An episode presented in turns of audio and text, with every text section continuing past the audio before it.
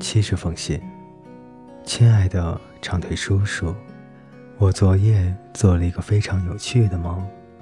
我走进了一家书店，营业员给了我一本书，叫朱迪·艾伯特的生平与书信。我清楚地看到他红色的封皮上印着约翰·格林尔孤儿院的照片，卷首是我的照片，题写着“朱迪·艾伯特敬献”。可我要翻到最后一页看自己的墓志铭时，我醒了。这快让我疯狂了！我差点就可以知道自己嫁给了谁，什么时候死去的。如果能读到博学之士为您的一生写下的传记，该是多么有趣啊！如果规定您读后必须记住会发生的一切，并去经历这一切。而且了解自己去世的准确时间，会有多少人有勇气去面对它呢？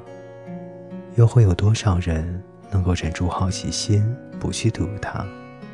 就算代价是要过枯燥无望的一生。您相信自由意志吗？我相信的，绝对相信。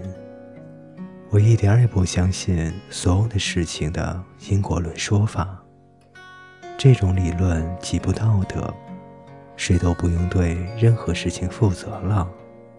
那些相信宿命论的人，只需要坐下来说：“一切听天由命”，然后等死就好了。我完全相信我的自由意志，并相信我自己的力量能够达成。这种信念能够开天辟地。您瞧着吧，我。一定会成为一个伟大的作家。我已经写完新书的前四章了，另外第五章的轮廓也写出来了。这是一封很玄奥的信，您看了会头疼吗，叔叔？就此打住吧。我要做点麦芽糖，可惜无法寄一块给您。它是真的非常好吃。满是深情的朱棣。十二月十四日，第七十一封信。我亲爱的叔叔，您没有理智了吗？难道您不知道不该送一个女孩子十七件圣诞礼物吗？难道您想把我变成一个阔小姐吗？想想看，万一我们吵架的话，会有多糟糕？我得雇一辆卡车才能把您的礼物退回去。我很抱歉，我送给您的领巾织得不够整齐，是我亲手织的，您大概看得出来。您在寒冷的日子要将它围上，并记得将您的外衣扣子扣好。谢谢您，叔叔，一千个谢谢。您是世上最可爱的人，也是最傻的一个，朱棣。随函附上一颗在麦克白家露营时摘的幸运草，希望在新的一年带给您好运。十二月二十六日，第七十二封信。亲爱的长腿叔叔，叔叔，您愿意做点好事，让更多人获得快乐吗？有一个很穷的人家。父母身边有四个孩子，还有两个大一点的男孩子已经离家自谋生计了，音讯全无。父亲在一家快要倒闭的玻璃厂工作，工作很伤身体，住进了医院，积蓄全部花光了，家庭的重担全落在了二十四岁的大女儿的肩上。她白天做针线活。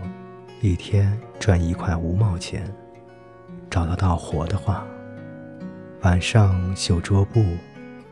妈妈身体虚弱，什么也做不了。女儿疲于奔命，为家庭的重担而忧虑。她不知道该怎么度过剩下的冬天。我也不知道，如果有一百块，她就可以买些煤，和几双鞋子给三个孩子，好让他们去上学，还可以剩下点钱，这样他就不会几天找不到工作就愁得要死了。您是我认识最富有的人了，您能不能省下一百块呢？那个女孩比我还需要帮忙，要不是为了她，我不会开口求您。我才不想管那个母亲呢，她窝囊透了。叔叔，我在病床上写信给你，扁桃体发炎了，已卧床两天，只能喝些热牛奶，别的全都不能吃。你小时候，爸妈为什么没有去给你摘去扁桃体？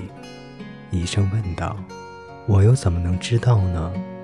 我怀疑他们真的曾为我操过心。您的朱棣，一月九日。长腿叔叔在寄出前，我又重读了此信。不知为何，自己在信中如此的忧伤。但我向您保证。我年轻、幸福、快乐，相信你也是一样的。青春与年龄无关，而在于精神。所以，即使您白发苍苍，叔叔，你还是可以童心未泯的。充满感情的朱棣，隔天早上。